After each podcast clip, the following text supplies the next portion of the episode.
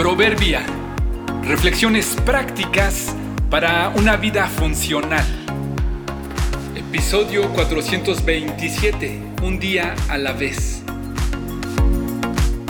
Los grandes logros no son casuales, sino procesales. Gail me dio su permiso para decir su nombre y contar su historia. Mide un metro con 60 centímetros de estatura tiene 65 años.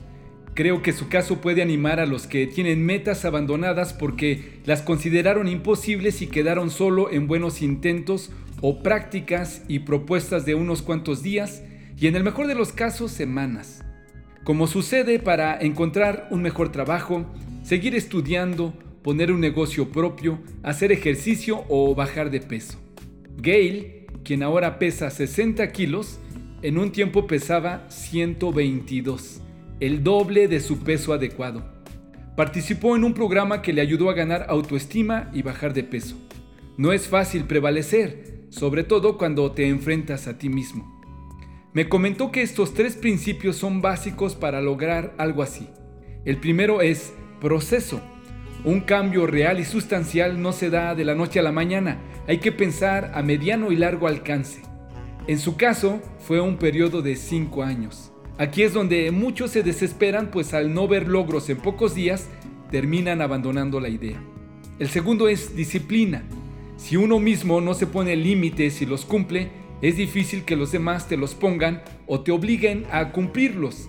Al principio cuesta muchísimo, hasta que logras cambiar tus propios hábitos y aprendes nuevas formas. El tercero es soporte. Eso significa que ocuparás de gente cercana que crea en lo que te propones y te acompañe y apoye en el proceso y te ayude a disciplinarte. Eso implica que tendrás que renunciar no solo a prácticas dañinas, sino también a gente que te induzca a lo contrario.